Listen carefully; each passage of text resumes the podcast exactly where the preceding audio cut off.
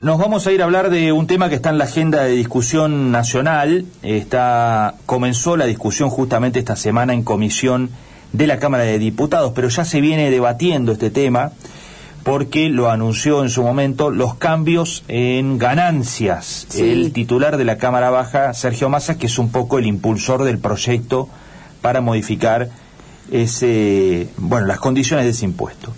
Lo cierto es que hay allí algún debate este, eh, hay uno general que mm, eh, tiene que ver con, por supuesto que estamos hablando de ganancias con respecto a los ingresos de los trabajadores. Eso es el cambio que va a, impulsarse, que está en pleno este, desarrollo.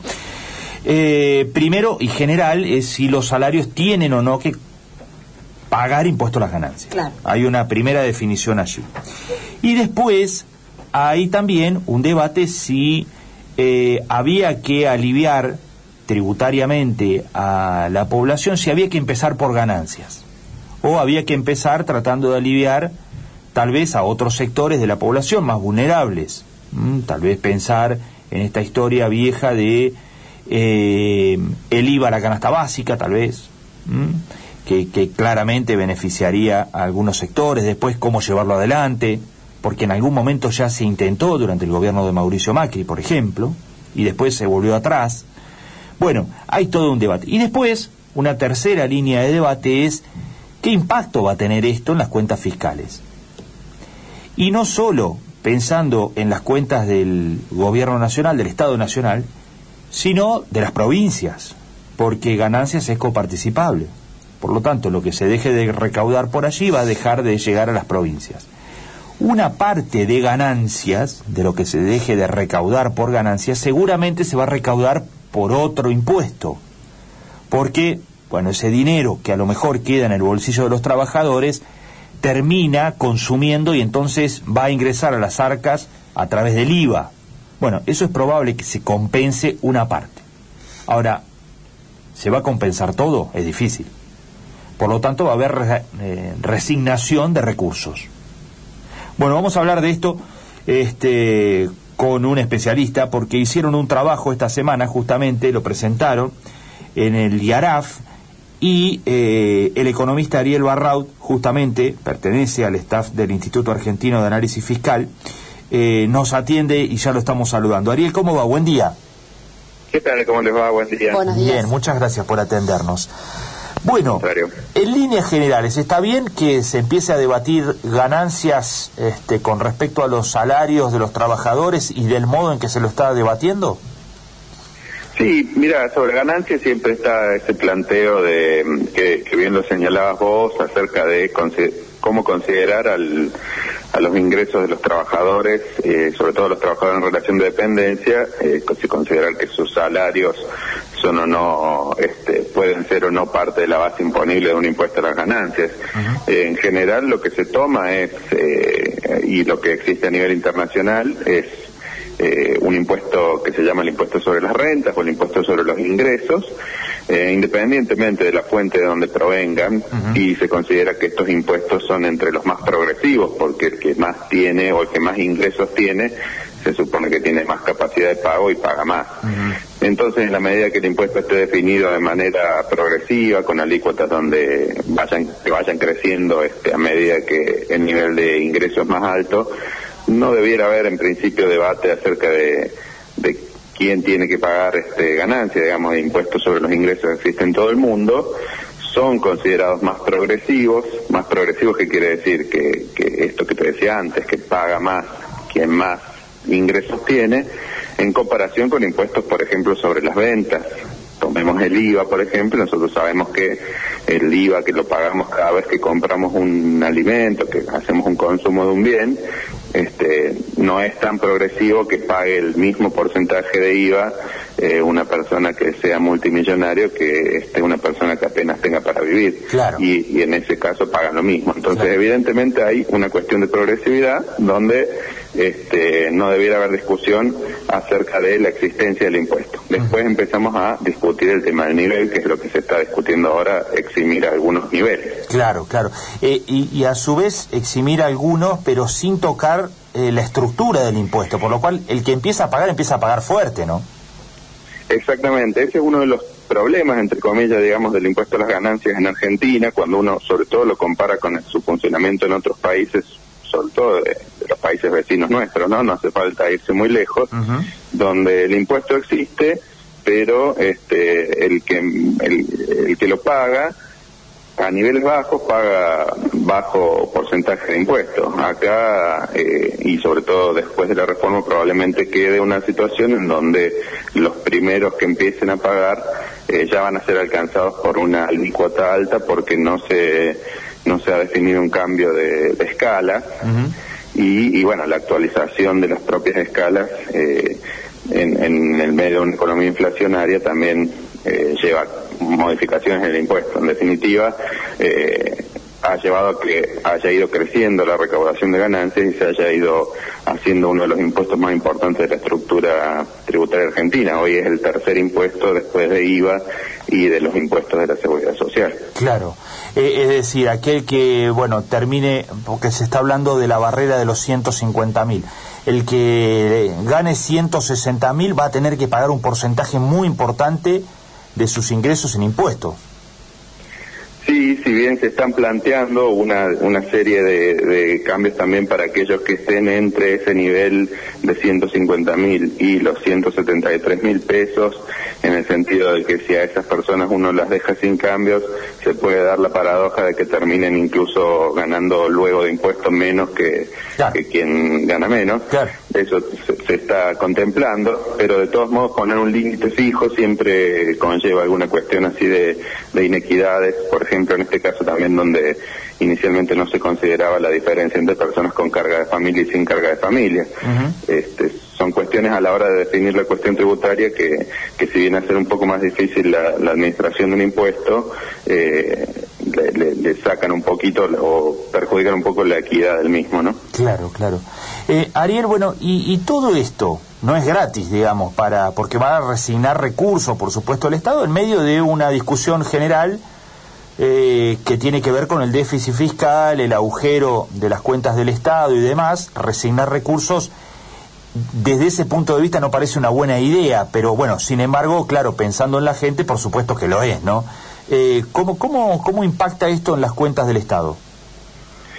Sí, mira, parecía este, hace unos años haber cierto consenso en la necesidad, y, yo creo que todavía lo, lo, existe, existe, en la necesidad de que en Argentina baje la carga tributaria, de que la carga tributaria en Argentina, sobre todo sobre las personas y sobre las empresas formales, es muy alta en comparación sobre todo con eh, nuestros competidores en la región y demás. Eh, entonces, venimos discutiendo de hace rato que es necesaria una reforma tributaria, una baja en la carga tributaria. Eh, obviamente que esa baja o, que la suba que hubo antes de, que sea necesaria esta baja estuvo relacionada con la necesidad del Estado de llevar a cabo un mayor gasto y la participación del Estado en la economía fue creciendo sin parar en los últimos años.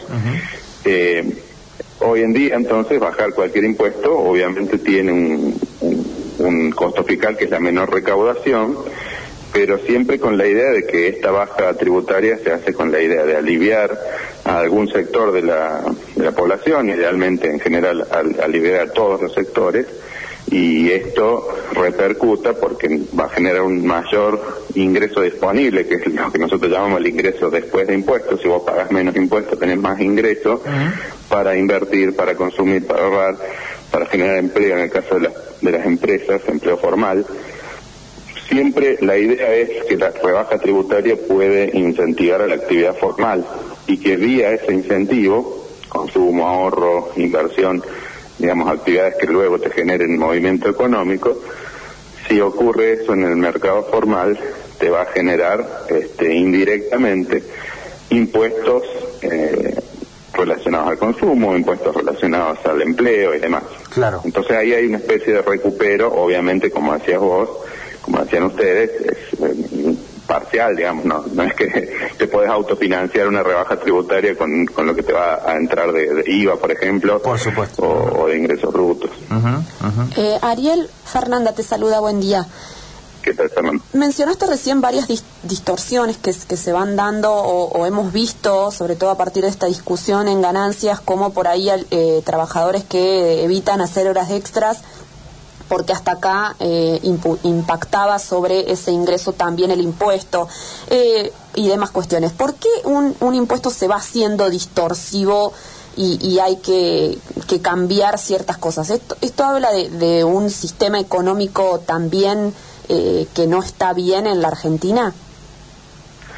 Sí, el impuesto se te va haciendo distorsivo. Un impuesto se hace distorsivo en la medida que afecta las decisiones de, de económicas de las distintas contribuyentes de manera desigual, digamos. Si, si obviamente una, la colocación de un impuesto te va a reducir tu ingreso disponible. Ahora, si te lo hace de manera desigual para un tipo de contribuyentes que para otro, eh, ahí se genera una distorsión y se genera cierta inequidad.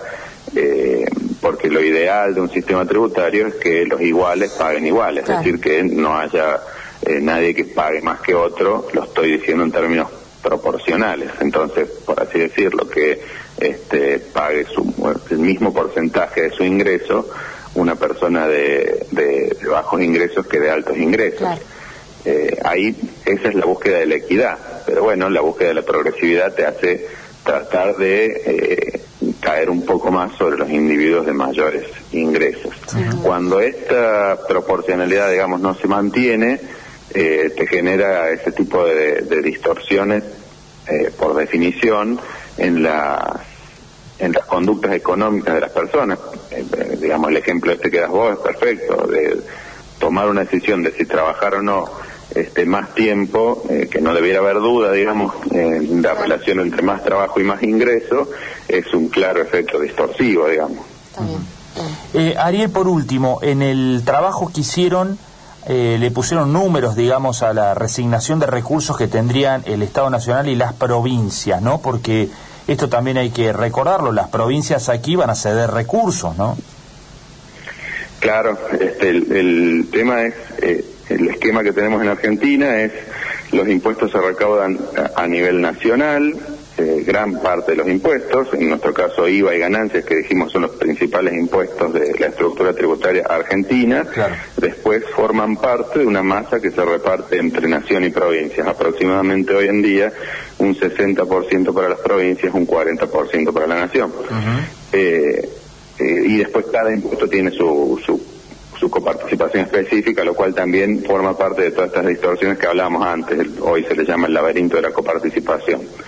Eh, pero de todos modos, metiendo las recaudaciones en este laberinto, uno dice, bueno, la expectativa es que cuando se reduce un impuesto a los ingresos, como en el caso de ganancias, eh, se va a liberar recursos que van a quedar en el bolsillo de los pagadores de ganancias, en este caso serían las personas.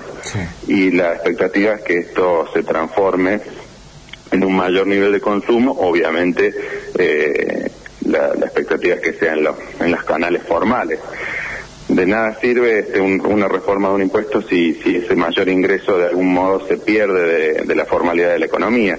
Hemos tenido ejemplos en la economía argentina en, la década 2010, 2015, donde todas estas reformas de ganancias terminaban en, en la compra de dólares y no en, un mayor consumo. Uno tiene la expectativa de que ahora no ocurriría eso por el contexto en que estamos y ese mayor consumo generaría no solo recaudación de más IVA, sino también de ingresos brutos, de las tasas que cobran los municipios, todos los impuestos relacionados al consumo. Dijimos, bueno, hagamos el ejercicio sobre lo que tenemos bien a mano, que es eh, los, los grandes impuestos, que son IVA y ganancias, y en ese caso dijimos, bueno, cada 10 mil millones, digamos, de pesos que se recauden menos de IVA, van a quedar estos 10 mil millones de pesos disponibles para el consumo y generan, por el funcionamiento de las alícuotas y los bienes grabados y no grabados por IVA y, y los otros impuestos, alrededor de este, cada 10 mil millones de ganancia, unos 1.300 millones de, recaudación de IVA si todo esto se consumiera formal.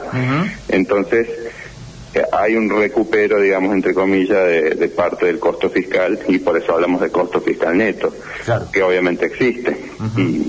y, a su vez también es obvio que se comparte ese costo fiscal entre la nación y las provincias en ese porcentaje que dijimos, alrededor de un 60 las provincias y un 40 la nación. Bien, ¿hay alguna estimación de cuánto resignaría, por ejemplo, Córdoba? La estimación depende como de, del monto fiscal, del, costo fiscal que tenga la, medida. Nosotros tomamos claro. el, ese costo inicial que se hablaba, digamos, de 40 mil millones de pesos. Exacto, exacto.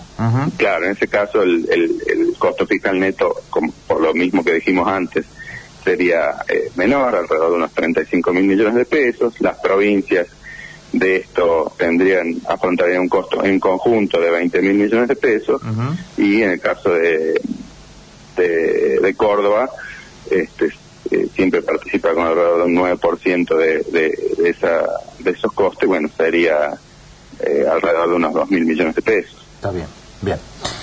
Bueno, Ariel, te agradecemos muchísimo. Estos minutos, como siempre, ha sido muy amable. Al contrario, les mando un saludo. Que andes muy bien, gracias.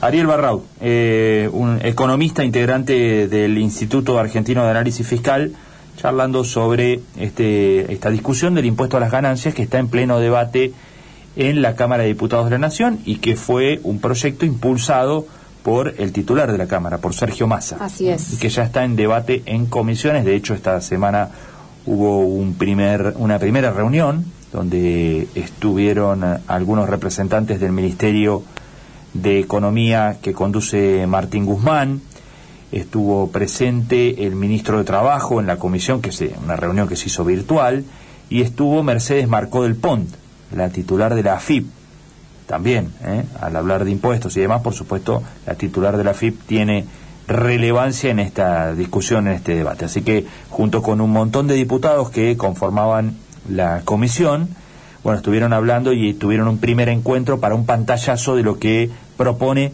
este proyecto de reformar el impuesto a las ganancias. Así es.